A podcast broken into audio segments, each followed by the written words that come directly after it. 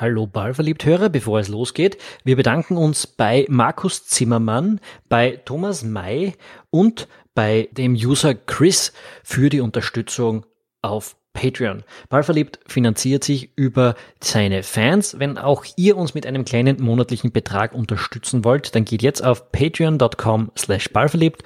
Ihr findet auch alle wichtigen Informationen auf ballverliebt.eu. Wir freuen uns über jeden Unterstützer und sind sehr froh, wenn ihr uns helft, dass wir diese Arbeit fortsetzen können. Viel Spaß aber jetzt mit dem Ballverliebt EU Fußball Podcast.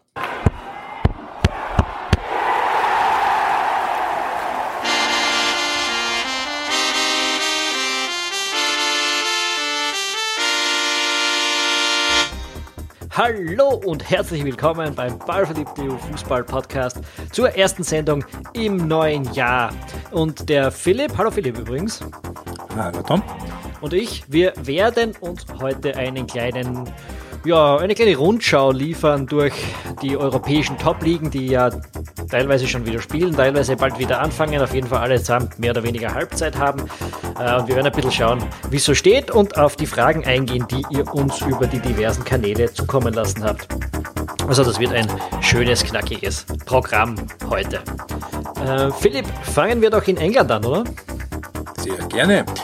Da hat es am 3.1. vor ein paar Tagen das Spiel gegeben zwischen Manchester City und Liverpool, das Manchester City knapp 2 zu 1 gewonnen hat, damit wieder vier Punkte an Liverpool dran ist und äh, ich habe auf Facebook geschrieben, äh, so sinngemäß, wir haben zwar erst den dritten Tag von dem Jahr, aber es ist schwer vorstellbar, dass in den restlichen 362 Tagen noch viele Spiele dazukommen werden, die besser sind. Ähm, haben nicht alle hundertprozentig so unterschrieben, aber ich glaube, du gehst da mit, oder? Definitiv, das war äh, technisch-taktisch ein wahnsinnig geniales Fußballspiel. Ich meine, jeder weiß, ich bin Liverpool-Fan und wir haben, die, die, die Reds haben die Partie verloren. Also ich bin jetzt nicht wahnsinnig glücklich über das Ergebnis, aber das Spiel war halt schon echt irre, wie wie der extrem, wie extrem da jeder Zentimeter des Platzes ausgenutzt worden ist und diese ganzen taktischen Geplänkel und wie man gesehen hat, wie diese Mannschaften gewisse Dinge, die sie immer machen können, weil sie anderen Mannschaften so arg überlegen sind, in der Partie nicht machen konnten, weil der andere genauso gut war.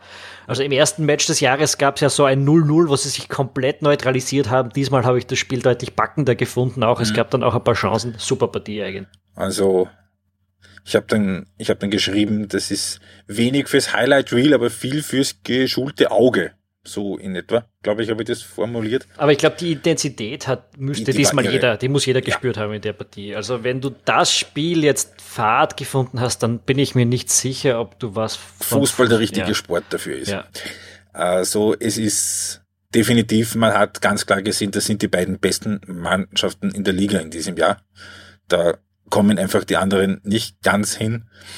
Äh, das ist auch und das hat auch der, der, der, der äh, Kommentator recht schön gesagt. Also vor 20 Jahren hat Sir Alex mal gesagt, also viel mehr als vier, vier, fünf Niederlagen kannst du dir nicht erlauben, wenn du Meister werden willst. Im Moment schaut es aus, als ob man sich kaum viel mehr als zwei leisten könnte.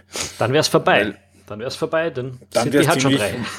ja, also mit sechs Niederlagen wirst du nicht mehr Meister. Das geht, geht sich nicht aus, weil einfach das Niveau an der Spitze dermaßen hoch ist, dass da eben, wie gesagt, selbst äh, der Rest der Top Six kaum, kaum, kaum mitkommt, vor allem in dieser, in dieser Konstanz nicht, weil. Na, vor allem, musst, du sagst sechs Niederlagen.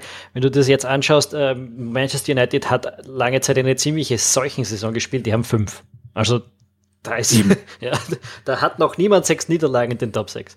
Ähm, ja, das Niveau ist. Gut, wir sind ja, aber auch erst zur Halbzeit. Wir sind erst zur Halbzeit, ja klar, und da werden ja, Arsenal, United, vermutlich auch Tottenham werden über die sechs drüber kommen, möglicherweise sogar Chelsea auch noch.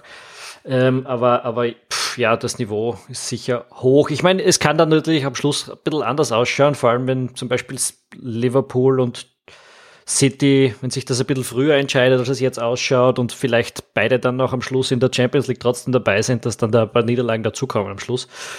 Aber ja, das ist Zukunftsmusik. Aber es ist auf jeden Fall, das Niveau ist extrem in England.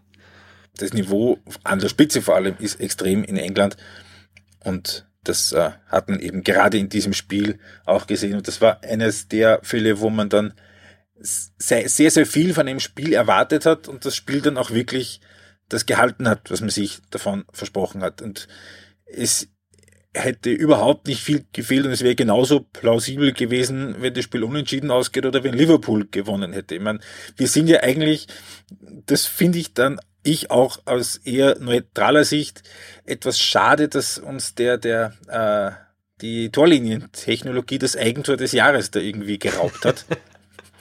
ja, das finde ich auch schade.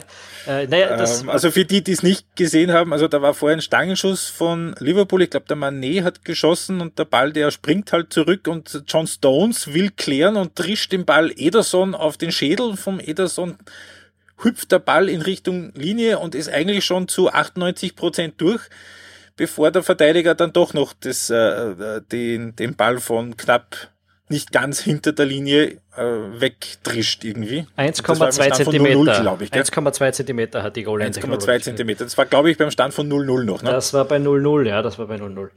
Ähm, äh, aus einer, einer vorher auch sehr schönen Szene von Liverpool ja. raus. Also da hat, ich hoffe jetzt mal, dass das nicht der große, der, der große Punkt ist, der dann äh, in ein paar Monaten ständig gespielt wird. Der was wäre mein Moment, wenn der reingegangen wäre. Ähm, ja, oder was wäre, wenn der Lovren vielleicht zwei Schritte weiter gemacht hätte? Ja, der war ein bisschen mehr oder weniger. Der war der Einzige, der in der Partie in manchen Situationen nicht das Level halten hat können. Äh, eben vor allem bei dem Tor von Sané, der das natürlich, äh, von Aguero, der das natürlich super gemacht hat. Äh, aber, äh, aber ja, wenn du als Verteidiger einfach zwei Schritte entgegengehst, kann der Aguero machen, was er will, da wird er den nicht kriegen. Ähm, mhm. Ja, Gut, äh, ansonsten, ja, auch als, aus, aus, aus Sicht von Liverpool, äh, erstens einmal bei City kannst du verlieren, was beunruhigt einen nicht wahnsinnig. Ich finde auch, sie waren so nah dran, dass Eben, man sich. Es, war, es ist ja nicht, dass sie chancenlos gewesen wären und 3-0 verloren ja, hätten. Ja, gar nicht. Also City, hat, hat, City hatte die drei entscheidenden Szenen im Spiel äh, das nötige Glück gehabt, ganz einfach. Also die Topleistung dann auch gekrönt. Gut. Mhm. Ich glaube, vier Punkte jetzt noch der Unterschied. Vier Punkte, das genau. Wird ein also wir haben jetzt, Rennen noch.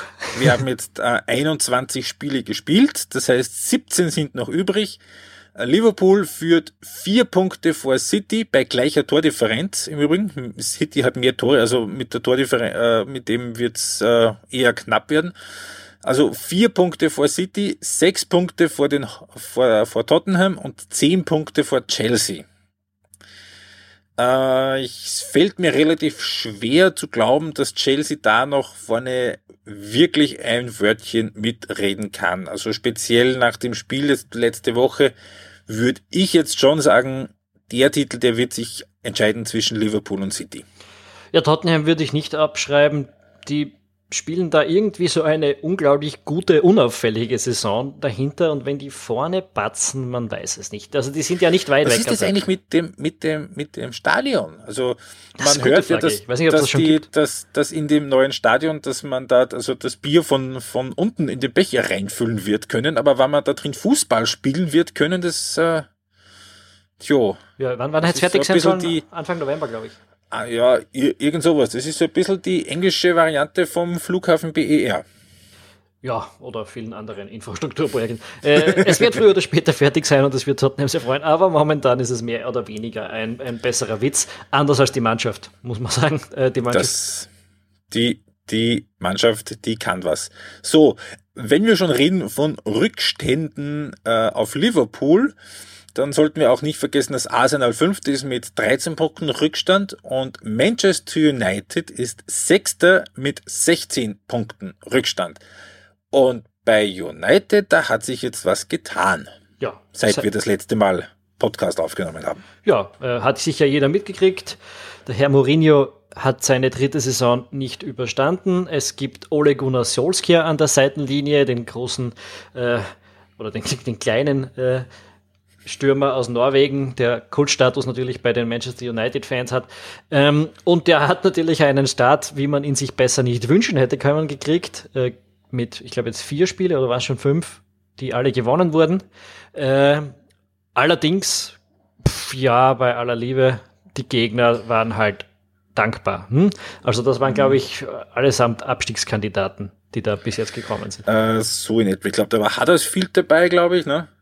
Ja, ja, doch Huddersfield, ich glaube Fulham, Cardiff und Newcastle, wenn ich mich jetzt nicht komplett, also bei Fulham bin ich mir jetzt nicht sicher, aber äh, die anderen drei stimmen. Ähm, und ja, äh, Newcastle ist jetzt kein klassischer Abstiegskandidat für mich, äh, aber da waren sie auch nicht so souverän, dass man jetzt sagen hätte müssen, das war jetzt super. Äh, ich kenne ein paar United-Fans, die unheimlich motiviert sind, die sich unheimlich freuen über das, was da passiert.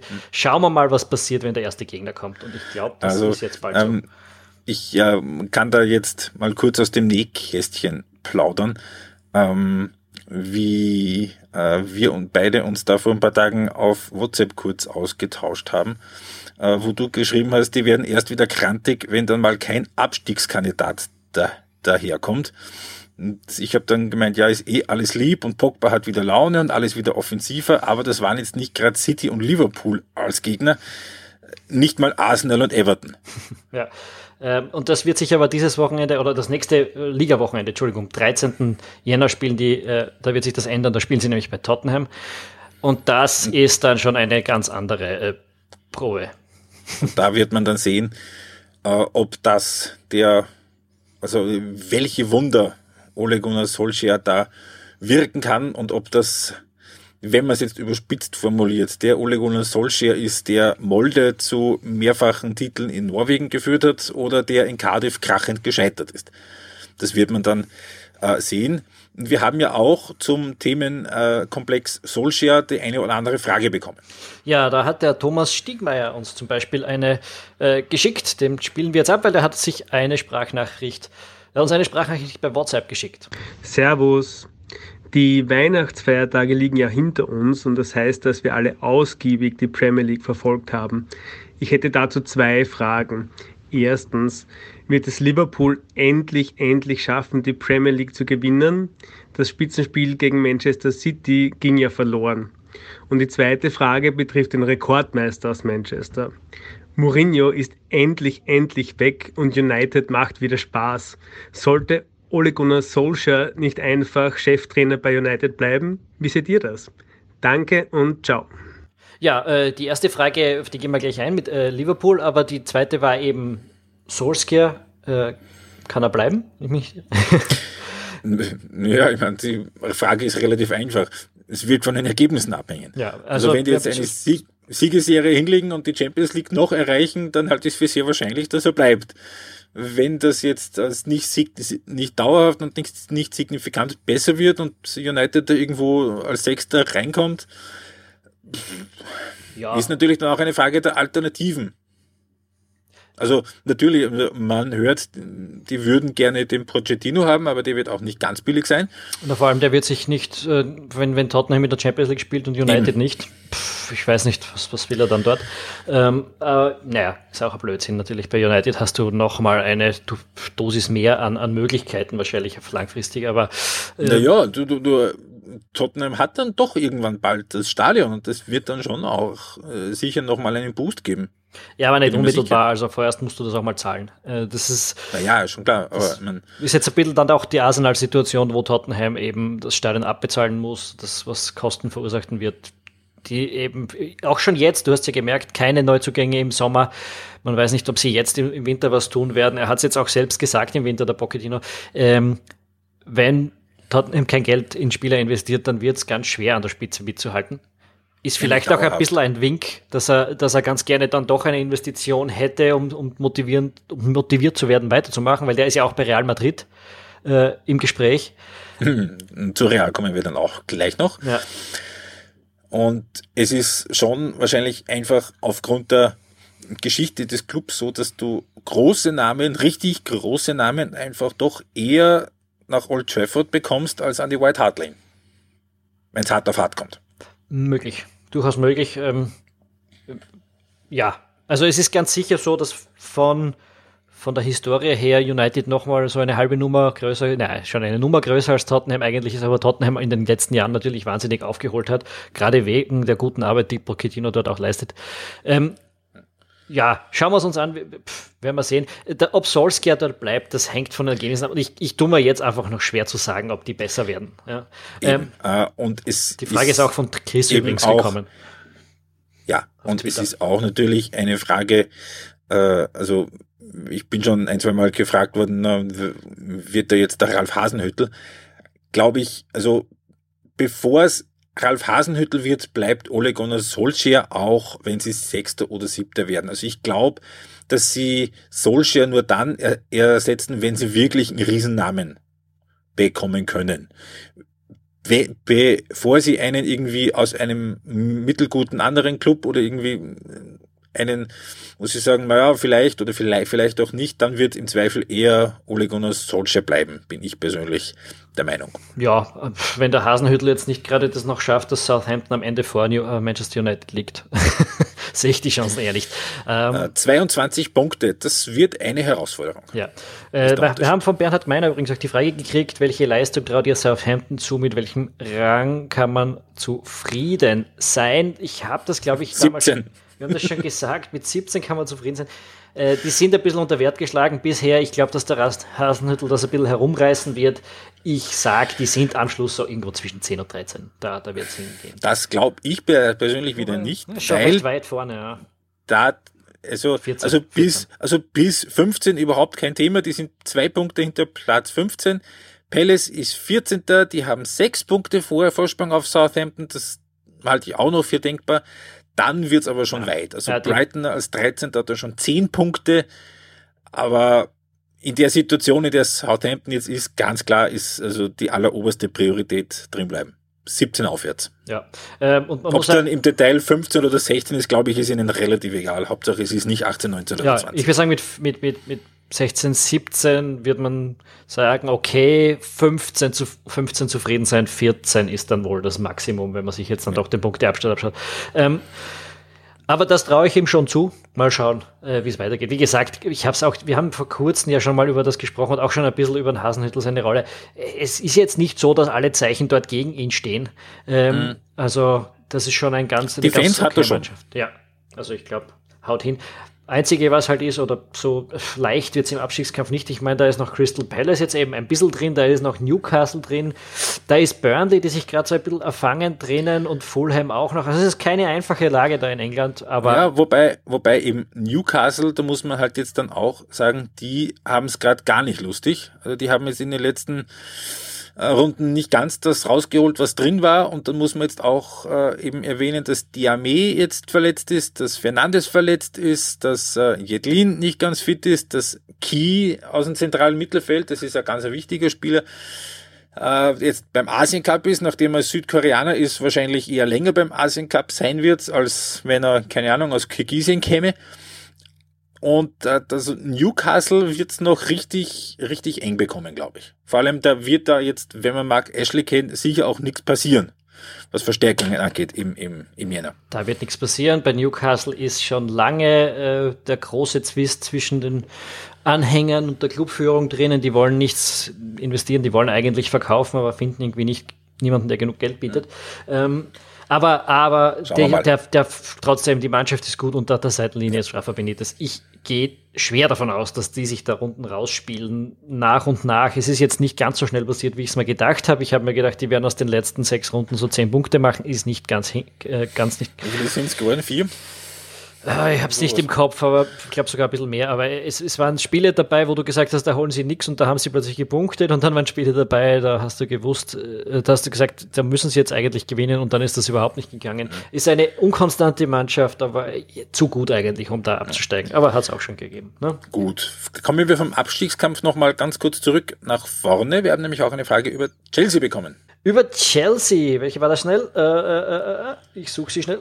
Ich habe sie, glaube ich, nicht rauskopiert, aber es ging darum, wie Chelsea und Wie wird die Arbeit von, von, ja. äh, von, von, von Maurizio Sari bei Chelsea beurteilt? Ja, sorry, ich habe jetzt nicht rausgeschrieben, wer sie uns gestellt hat. Ähm, ja, natürlich, Chelsea hat sich positiv entwickelt unter Sari jetzt in, in dieser Saison, spielen sehr ansehnlichen Fußball, haben natürlich eigentlich alle Möglichkeiten als Verein. Ich meine, du hast einen Eden Hazard da drinnen, der zu den Edelkindern gehört. Brosch. Harald Brosch hat es gestellt. Okay, mhm. ja. Ah ja, da stimmt's. Jetzt habe ich. Ähm, ja, ich, ich, ich glaube, ich glaub, dass Chelsea nächstes Jahr ein Thema sein wird. Heuer ist, heuer ist der Abstand zu groß. Zehn Punkte auf diese Reds und dann nochmal sechs auf City und dann sind es ja sogar nochmal, was jetzt, vier auf Tottenham. Das hm. geht sich nie und nimmer aus um den Titel. Also Aber es hat einfach eine Zeit lang gedauert, bis jetzt auch die Mannschaft das wirklich alles äh, intus gehabt hat, weil Sari und Conte doch sehr, sehr unterschiedliche Trainer sind, nicht nur vom, vom Materiell und der Arbeitsweise her, sondern auch bis zu einem gewissen Grad natürlich, was die Spielweise angeht. Was ich sehr spannend finde bei Chelsea ist die Rolle von Eden Hazard, der jetzt quasi den Dries Mertens spielt. So als äh, kleinen zentralen äh, Stürmer, der sich dann eher eben sehr mobil bewegt. Das finde ich sehr, sehr spannend. Es ist auch Chelsea. Es ist auch sehr umstritten, muss man sagen. Also die ist, ja. ist nicht jeder, man weiß nicht, bei, bei Hazard wird so gemunkelt, dass er nicht glücklich drüber ist. Die, die Pandits sind es nicht. Die sagen, die erzählen eigentlich Sari die ganze Zeit dass es so nicht geht. Ich finde auch, dass es nicht ganz seine Rolle ist und dass da ein, paar, mhm. ein bisschen Potenzial verspielt wird, aber für die Mannschaft scheint es momentan zu funktionieren. Eben, und es ja. ist auch Chelsea die erste Mannschaft gewesen, die City in der Liga bezwungen hat heuer. Ne? Mhm. Äh, das war am kurz vor Dezember. Das war im Dezember, glaube ich, ja. Jedenfalls, ich, ich, ich glaube, gute Arbeit. Ich glaube, bin mir ziemlich sicher, dass sie es in die Champions League schaffen, weil ich glaube, ich weil ich sage, sie sind jetzt Vierter, nur drei Punkte vor Arsenal, aber doch die deutlich gefestigtere Mannschaft. Äh, ja, so, so würde ich es bewerten. Ähm, es, ist, es ist eine sehr gute Entwicklung und die Chelsea-Fans können sich, glaube ich, darüber freuen. Ja, das glaube ich auch. Also äh, er ist natürlich ein sehr eigenwilliger Charakter. Sehr Bielsam-like ein bisschen so in seiner Ja, Art. nur natürlich, das war, natürlich konnte auch ein sehr eigenwilliger Charakter und weil du es jetzt kurz erwähnst, kurz angerissen hast, Bielsa-like, Marcelo Bielsa könnte nächstes Jahr tatsächlich Trainer sein in der Premier League. Ja. Schaut ja, gut aus für Leeds momentan. Schaut sehr, sehr gut aus. Der ist nämlich jetzt Trainer bei Leeds United. Für die, die es vielleicht nicht mitbekommen haben. Ja, Bielsa ist Trainer in der zweiten englischen Liga und Leeds ist Tabellenführer. Also das schaut nicht so schlecht aus und das äh, funktioniert offenkundig auch. Also es ist mit Sicherheit, ich habe jetzt ehrlicherweise nicht so furchtbar viel gesehen davon, aber ähm, ein äh, Team, das spielt wie Bielsa-Teams spielen in der Championship, das ist eher, ja, eher so ein bisschen ein Stilbruch. Aber es funktioniert. Ich habe mir über Weihnachten, wenn gerade keine Premier League war, gerne mal ein bisschen die Championship angeschaut und es ist schon sehr, sehr geil, muss ich sagen. Ich habe gesehen, Norwich gegen Nottingham, eine Hammerpartie. Äh, Norwich ist überhaupt so eine irre Mannschaft, die jedes Mal in Rückstand gerät und das am Schluss dreht. Äh, in der Partie, glaube ich, 3-1 in der 75. Minute hinten gewesen und in der 96. 4-3 gewonnen. Das Stadion ist komplett ausgezuckt. ja, äh, kann man sich auch jetzt gerade, wo noch keine äh, deutsche und keine italienische Liga ist, wenn man die sonst gerne schaut, mal reinschauen. Ist immer, ist ja. immer sehr amüsant. Also äh, ganz, ganz kurz, Leeds ist der erste, Norwich ist zweiter mit zwei Punkten Rückstand. Das sind im Moment die, die auf den Fix-Aufstiegsplätzen sind. Dahinter sind äh, Sheffield mit vier Punkten Rückstand auf Leeds, dann West Brom, Middlesbrough und Derby. Dann dahinter siebte ist im Moment Nottingham. Äh, wo ist Aston Villa? Die sind zehnter. Swansea, der Absteiger, sind zwölfter. Stoke ist 14. Und wer am Dienstag die Kronenzeitung gelesen hat, der könnte gesehen haben, dass da eine große Geschichte drin über Moritz Bauer, der ja bei Stoke spielt. Und äh, also spielt ist übertrieben. Der spielt bei Stoke seit August nicht mehr, äh, ist äh, im Training in der Trainingsgruppe in die U23 versetzt worden und spielt hat überhaupt keine Rolle mehr gespielt. Äh, und er hat sich nicht, er, er kann sich nicht recht erklären, warum. Und äh, es dürfte das eine oder andere Angebot geben. Und der Nachsatz von der Geschichte war so sinngemäß, es sei denn, der Trainer fliegt vorher. Und zack, ist er weg. Gary Rowett ist jetzt am Dienstag entlassen worden.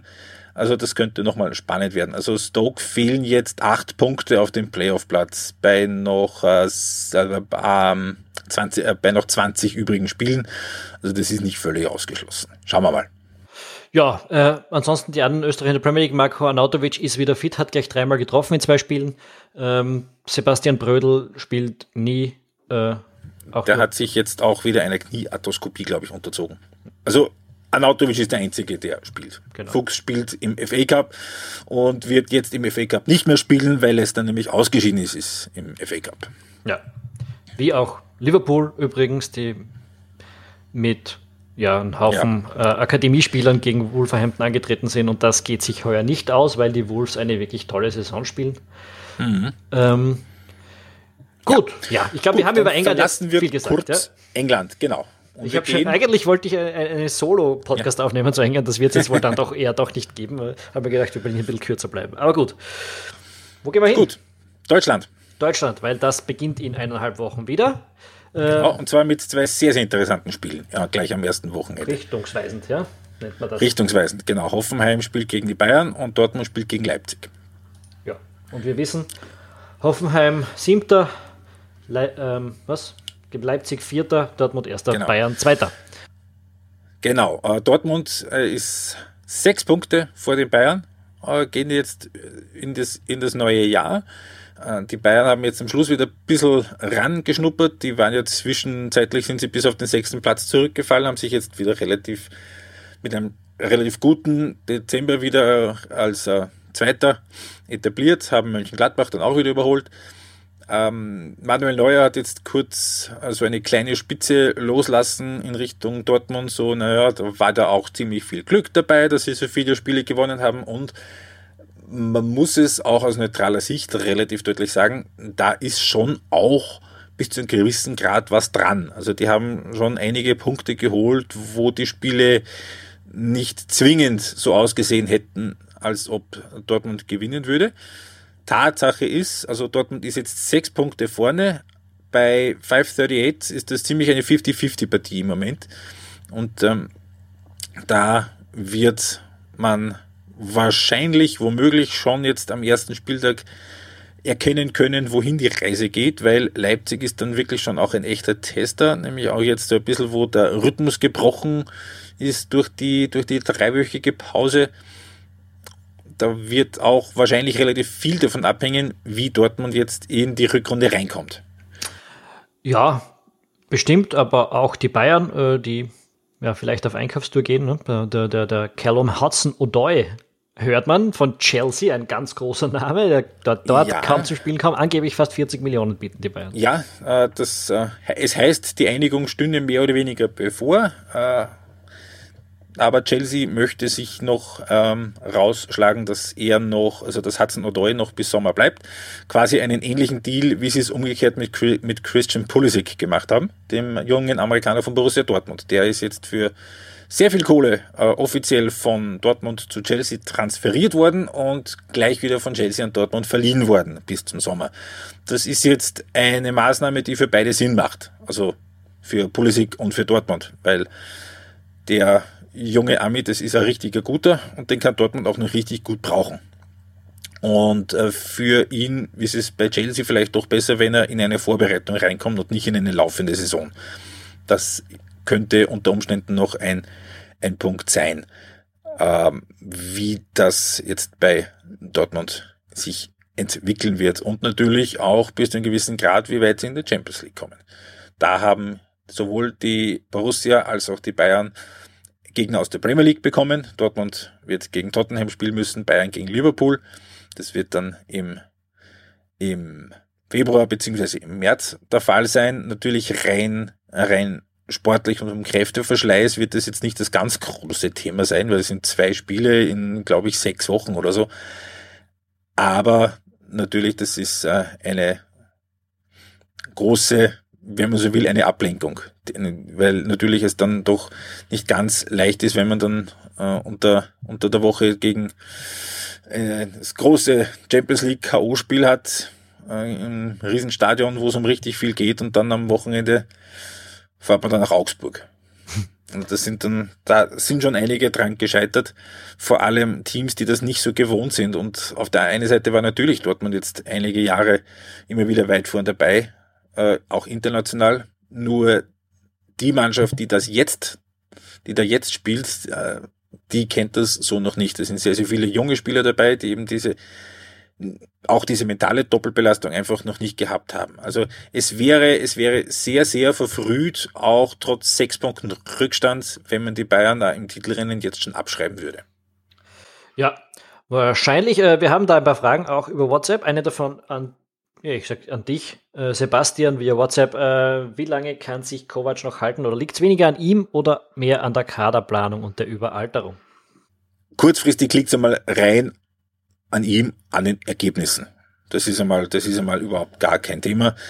die jüngste Vergangenheit hat gezeigt, dass äh, wenn Kovac Meister wird und oder vielleicht in der Champions League weit kommt, dass ihn die Bayern eher nicht von selbst rauswerfen werden. Ich sehe auch jetzt nicht die dramatischen Pro Probleme, dass sie jetzt äh, heuer vielleicht aus, der Champions, aus den Champions League-Rängen rausfallen würden. Also die werden schon Zweiter werden, das habe ich auch in den, in den letzten Podcasts gesagt. Darum sehe ich die Gefahr für Niko Kovac dann eher vielleicht auch erst in der nächsten oder übernächsten Saison, wenn dann eben der Umbruch, der unvermeidlich ist, im Kader dann kommt. Mal schauen.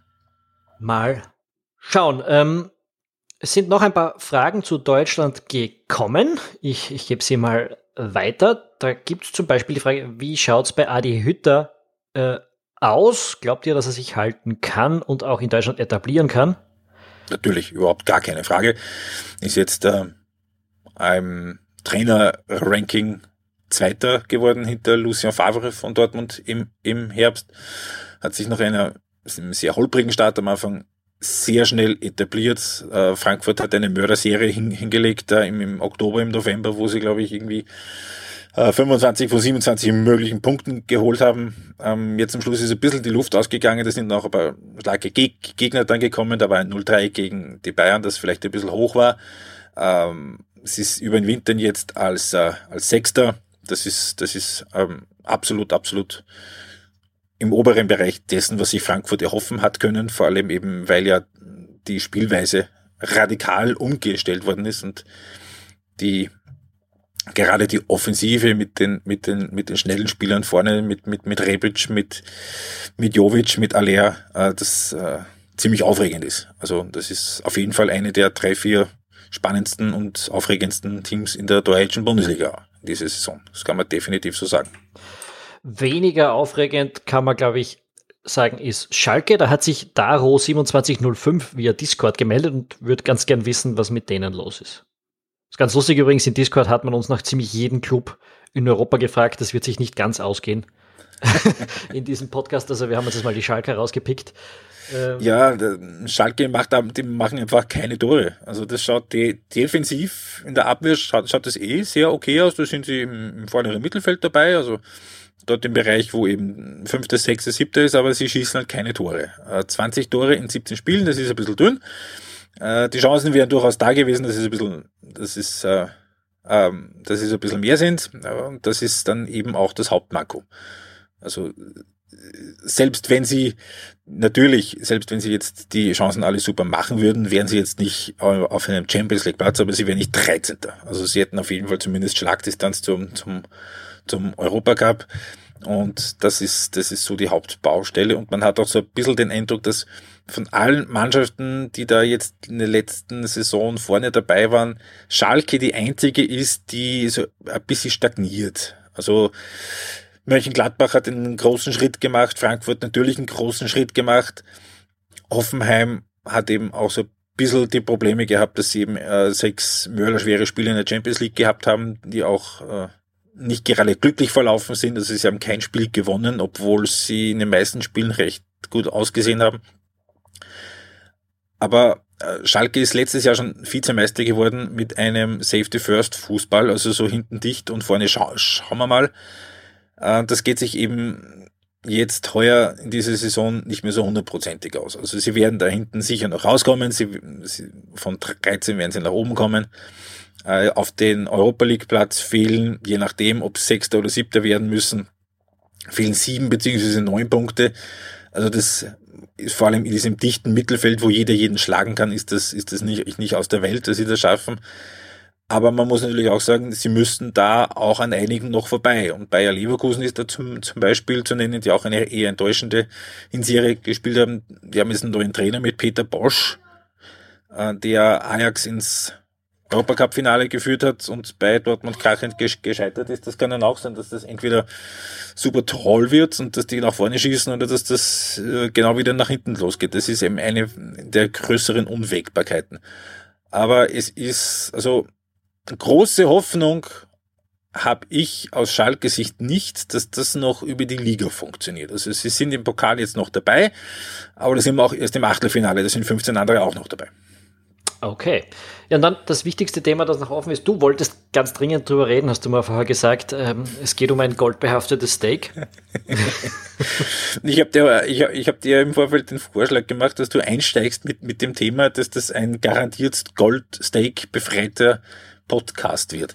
Ach so, ja. habe ich falsch verstanden. Es geht um. Äh, Nein, es geht um gar nichts. Wir reden nicht über den Scheiß. Ribeye Rie. so. Oh Gott, oh Gott.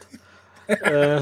Ja, und wenn wir das in England gemacht haben, dann machen wir das in Deutschland auch. Einen kurzen Blick in die zweite Liga, die ist relativ übersichtlich. Der HSV und Köln werden wieder aufsteigen. Gut. Sieht alles danach aus. Machen wir jetzt sonst aber nirgends, äh, weil Nein. die zweiten liegen. Ja, bei aller Liebe, wir sind schon recht lang in diesem Podcast.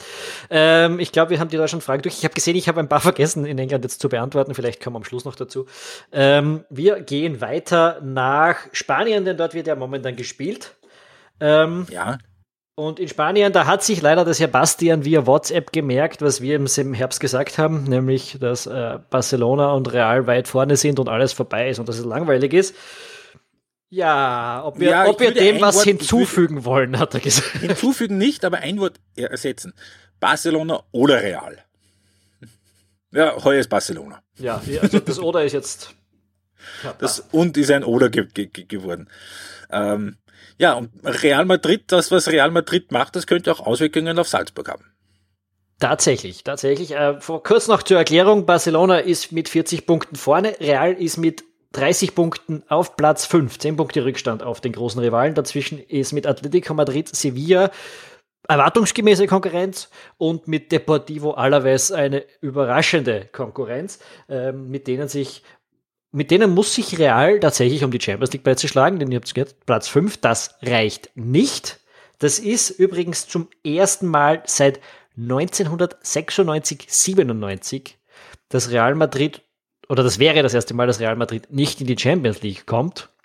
Ähm, damals wissen wir, ist Dortmund Meister, äh, ist Dortmund Champions League Sieger geworden. Das ist schon eine Zeit lang her.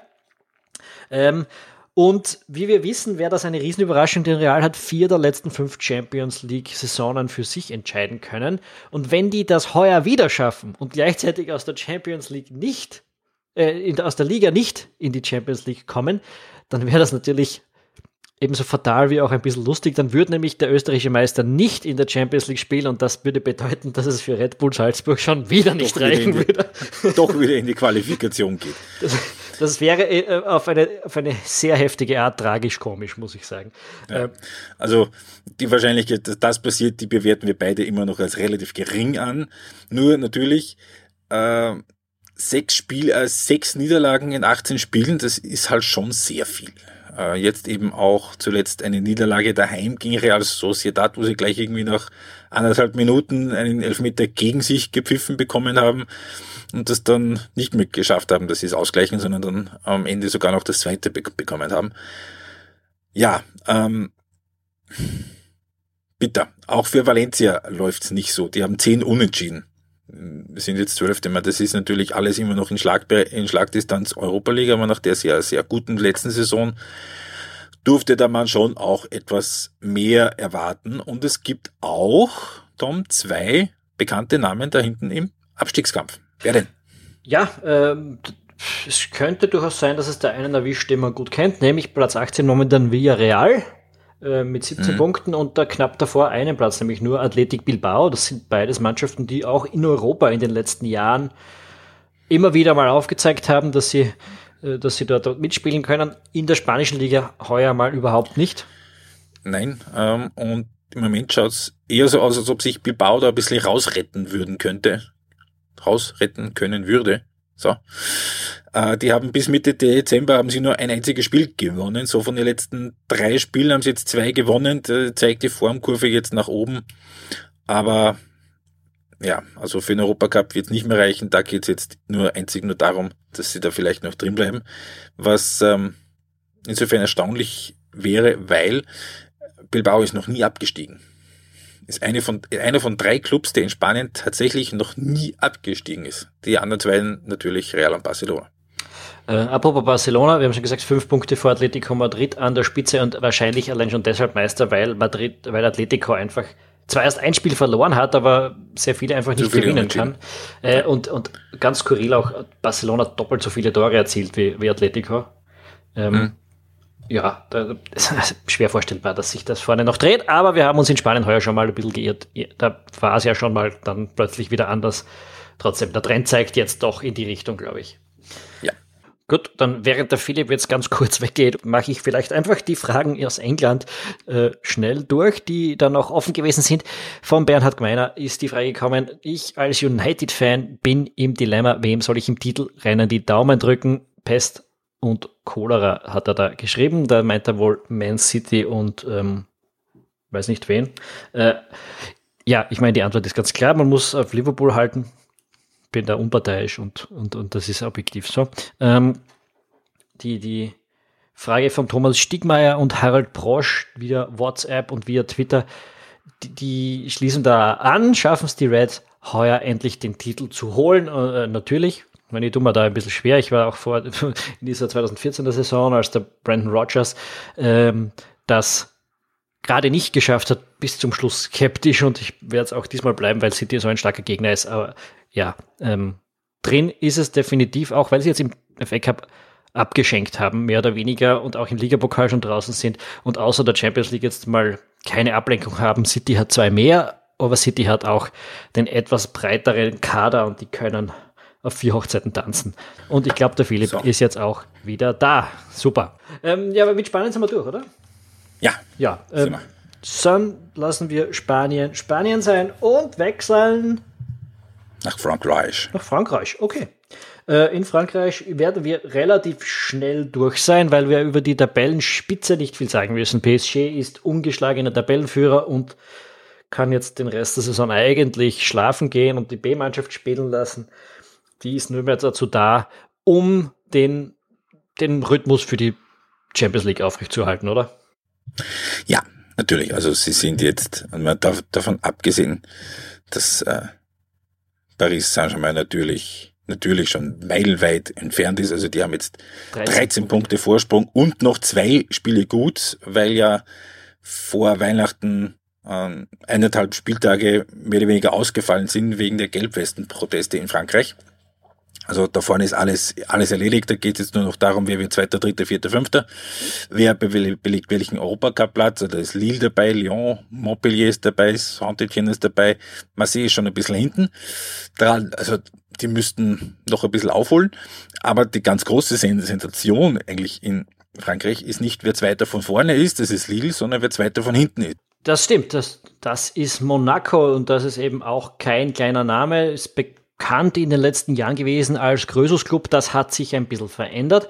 Da ist seit Oktober jetzt Thierry Henry äh, an der Seitenlinie und wir haben es uns ein bisschen angeschaut. Einerseits steht der Club ein bisschen schlechter da, als er sollte, oder Philipp? Es ist ein bisschen, es ist ein bisschen seltsam. Also in den neun Spielen unter Henri sind es jetzt mal sieben Punkte. Das ist nicht so mächtig viel die Zahlen legen den Schluss nahe, dass Monaco eigentlich nicht 19. sein dürfte, sondern so 8., 9., 10. sein müsste. Das heißt, die Expected Goals und die Expected, die expected Goals und so. und so weiter, genau. Ähm, das, andererseits ist es so, dass äh, die Spiele, die Monaco jetzt gerade Richtung Weihnachten hin gezeigt hat, ähm, zum Teil schon erschreckend blutleer äh, waren, die Auftritte. Also das äh, sieht jetzt eher so aus, als ob sie eher damit Pech ein paar Spiele verloren hätten und dann eben dann auch den äh, Trainer dann gewechselt haben und dann irgendwie so, obwohl sie eigentlich gar nicht so schlecht ausgesehen haben, dann ist natürlich irgendwann dann auch äh, das eine Kopfsache. Und dann kommst du so in eine Treibsand rein, wo du dann schwierig wieder rauskommst. Also vor allem, es ist natürlich 16 Tore in 18 Spielen, das ist jetzt auch nicht besonders viel und das hat natürlich auch einen personellen Grund. Mhm, weil wir haben uns den, den zweiten Sommer zu finden. Genau, wir haben uns den zweiten, äh, den zweiten Aspekt angeschaut. Dass man in so einen Treibsand reingerät, ist jetzt nicht ganz so überraschend, wenn man sich den Transfersommer anschaut, weil gekommen ist da niemand, den man richtig wirklich kennt Äh, ja, schon keine schlechten Fußballer, aber keine Superstars. Und das ist relevant. Also wir reden da von Benjamin Hendricks und Alexander Golovin und so. Ja. Und, und das ist schon relevant, wenn man sich schaut, wer, wer gegangen ist. Da haben wir den Kilian Mbappé, den Thomas Lemar, den Fabinho zu Liverpool und den Joao Moutinho, der jetzt mit den Wolves in Wolverhampton äh, eine, eine echt starke Saison spielt. Also da ist Qualität verloren gegangen und einfach nicht adäquat ersetzt worden. Und jetzt haben wir gesagt, die Mannschaft steht schlechter da, als sie vermutlich ist, aber dass sie dann eben da reinrutscht, weil man überhaupt mal in eine Krise, in eine Krise reinrutschen kann, das liegt daran, dass einfach extrem viel Qualität verloren gegangen ist. Und da ist sowohl der Thierry Henry als auch sein Vorgänger nicht ganz zu beneiden, was mit der Kaderplanung äh, zusammenhängt. Ja, und es ist jetzt so, dass sie sind jetzt Vorletzter, das ist ein direkter Abstiegsplatz. Äh, als Drittletzter würden sie Relegation spielen, da sind sie drei Punkte dahinter. Und hinter dem Platz 17, der auf jeden Fall reicht zum Klassenerhalt, das sind vier Punkte. Also das ist alles noch nicht aus der Welt, aber man sollte schon schon langsam anfangen, da an der Côte d'Azur, dass man da ein bisschen Punkte jetzt wieder aufs Konto bringt, weil in dem Schnitt, wenn sie weiter punkten, wie es jetzt unter Thierry Henry war, nämlich mit knapp unter einem Punkt pro Spiel, wird sich das eher nicht ausgehen können. Gut, ich glaube, über Frankreich muss man ehrlich sagen, die sehen wir jetzt auch nicht so oft, dass wir da noch viel mehr drüber sagen könnten äh, momentan. Wechseln wir also nach Italien. Äh, und Italien ist strunzlangweilig drum jetzt auch am Schluss dieser, dieser, dieser Serie zu finden. Ähm, die, die, die Frage von Raisin Picker im Discord war übrigens nach Monaco, also die haben wir jetzt auch beantwortet. Äh, ja. ja. Italien, wir wissen, wer Meister wird. Das ist ja. Juventus. Ähm, wir wissen, jetzt, glaube ich, was, achtmal hintereinander, oder? Ja, ich ja. müsste lügen, wenn ich das jetzt auswendig wüsste, aber circa sowas muss es sein. Wir wissen, wer Zweiter wird. Das ist sehr wahrscheinlich Napoli, ja. Napoli. Unter Carlo Ancelotti. Die sind neun Punkte hinten und haben schon 13 Punkte Abstand auf den Nicht-Champions League-Platz. Äh, also das ist völlig uninteressant. Der dritte Platz ist von Inter, äh, von Inter Ziemlich besetzt. Gut abgesichert. Auch der ist sehr gut abgesetzt. Sie sind fünf hinter Napoli und sieben vor Lazio. Also auch und da wird nicht wahnsinnig passieren.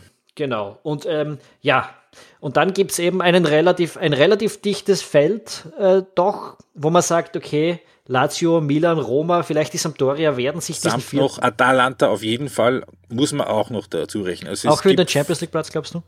Ja. Okay, dann machen wir das. Äh, jedenfalls von den Punkten her könnte man jetzt sogar sagen, bis Platz 12 Sassuolo ist da noch nicht viel passiert. Äh, die sind sieben Punkte hinter Lazio. Ähm, aber diese Mannschaft. Realistisch ja. betrachtet wird es gehen äh, um Lazio, Milan, Roma, Samp und Atalanta, die sich da einen Champions League Platz, zwei bis drei Europa League Plätze ausmachen und einen oder zwei, je nachdem wie es dann im Cup ausschaut, einen oder zwei, der dann durch die Finger schaut. Mit dem Joker, weil man ja immer noch nicht hundertprozentig weiß, wie das jetzt mit Milan ist. Also die sind ja im Sommer dann doch irgendwie von einer Europa League Sperre begnadigt worden, aber ganz aus ganz ausgestanden dürfte es noch nicht hundertprozentig sein. Ich müsste jetzt ehrlicherweise lügen, wenn ich sagen würde, da weiß ich jetzt ganz genau, wie der aktuelle Stand ist, aber auf jeden Fall ähm, hat Milan so ein bisschen mit dem Financial Fair Play zu kämpfen. Und auch, muss man ehrlicherweise sagen, eine wirklich nicht besonders gute Mannschaft im Moment.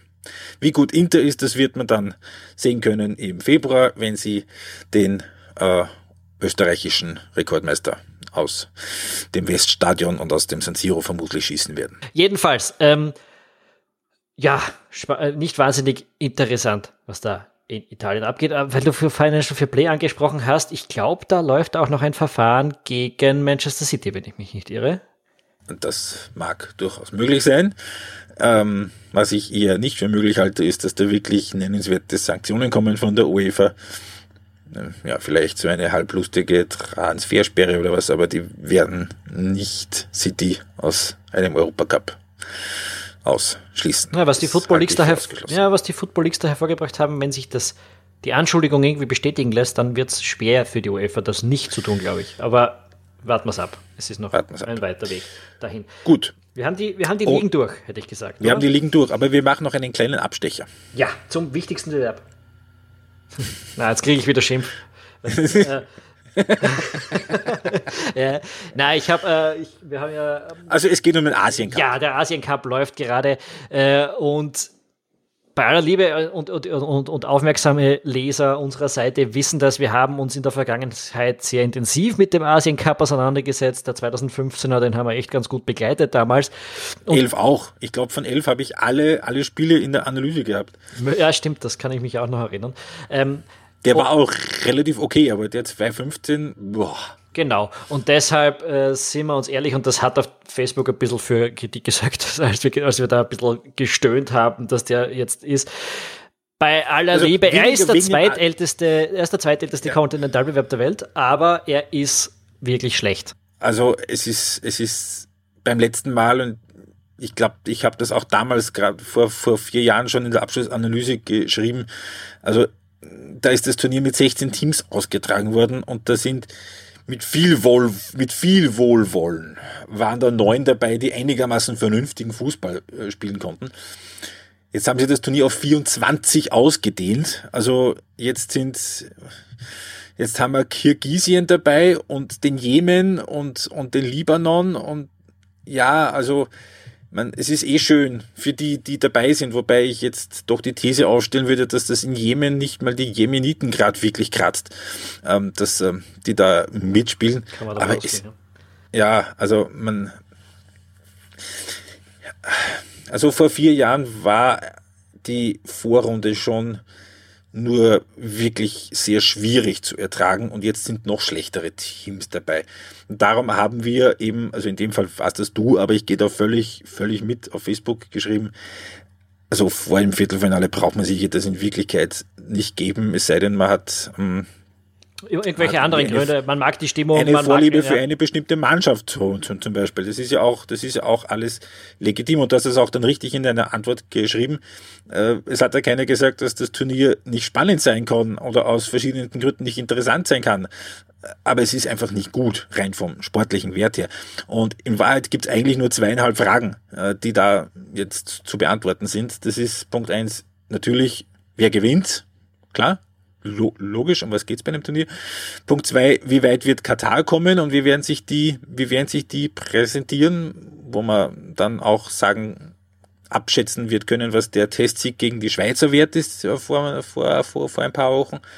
Ja, zur Erklärung für alle, die es nicht wissen, weil da 2022 die WM stattfindet. Die WM stattfindet. ähm, und e eventuell, was macht China? Da ist jetzt Fabio Capello ist jetzt nicht mehr Teamchef. Aber ich meine, was, das ist jetzt das erste Turnier, wo man dann doch vielleicht Auswirkungen merken könnte von ähm, dem Geld, das man dann in die Liga gepumpt hat vor ein paar Jahren. Das ist auch ein bisschen abgeebbt wieder, aber ja, aber das sind auch alle Sachen, die wird man dann erst so ab Achtelfinale, Viertelfinale wirklich abschätzen können. Ja, bis dahin, also ähm, ich habe es ich hab's nicht gefunden. Eurosport heißt, es wird einige Spiele übertragen. Ich weiß nicht bis jetzt welche. Ähm, ja, aber sonst, man kennt ja äh, die Möglichkeiten, die man sonst so hat, wenn man es wirklich sehen will. Ähm, und dann gibt es ja noch einen anderen Kontinentalbewerb heuer. Ja. ja. Und das. Ähm ja, es gibt noch ein paar andere Kontinentalbewerbe heuer. Aber einer ist jetzt äh, ein bisschen in die Schlagzeilen bekommen, nämlich der in Afrika. Äh, der wird im Juni, Juli stattfinden. Und der hätte stattfinden sollen in Kamerun. Das ist jetzt nichts geworden. Der afrikanische Kontinentalverband hat Kamerun die Austragung entzogen im Herbst, also im, Spätherbst.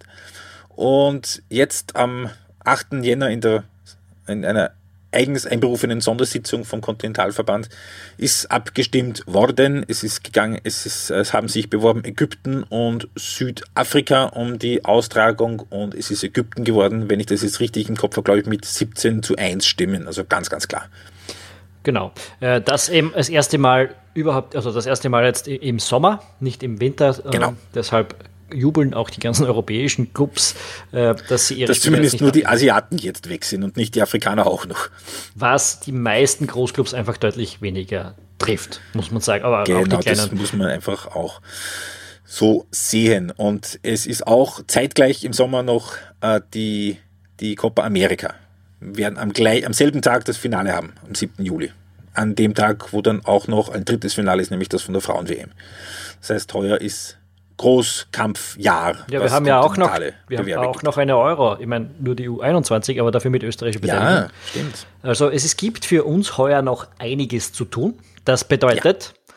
wir brauchen eure Unterstützung, denn wie ihr wisst, finanziert sich Ballverliebt über die Fans. Äh, ihr macht das über patreon.com slash ballverliebt. Dort könnt ihr uns mit einem kleinen monatlichen Betrag im Monat unterstützen. Ich hoffe, ihr macht das, wenn euch unsere Podcasts gefallen, wenn euch unsere Analysen gefallen. Wir würden sehr gerne damit weitermachen und sehr gerne mehr davon auch machen, wenn sich das äh, finanziell irgendwann ausgeht. Momentan freuen wir uns über äh, 70 bis 80 Unterstützer und wir würden gerne wissen, dass das 2000 werden bis Ende Jänner. Ähm, ja, na, Schmäh beiseite. Äh, jeder, jeder, der der Zukunft freut uns natürlich wahnsinnig ähm, und zeigt uns Wertschätzung für die Arbeit, die wir da jetzt seit über zehn Jahren machen. Äh, danke für alle, die schon dabei sind. Und ich glaube, damit hätten wir es heute, oder? So schaut's aus. Super. Ähm, wir hoffen, es hat euch gefallen. Wir melden uns äh, schnellstmöglichst wieder bei euch. Und ja, bis dahin einfach nur ein paar wirklich schöne Spiele. Ciao. Servus.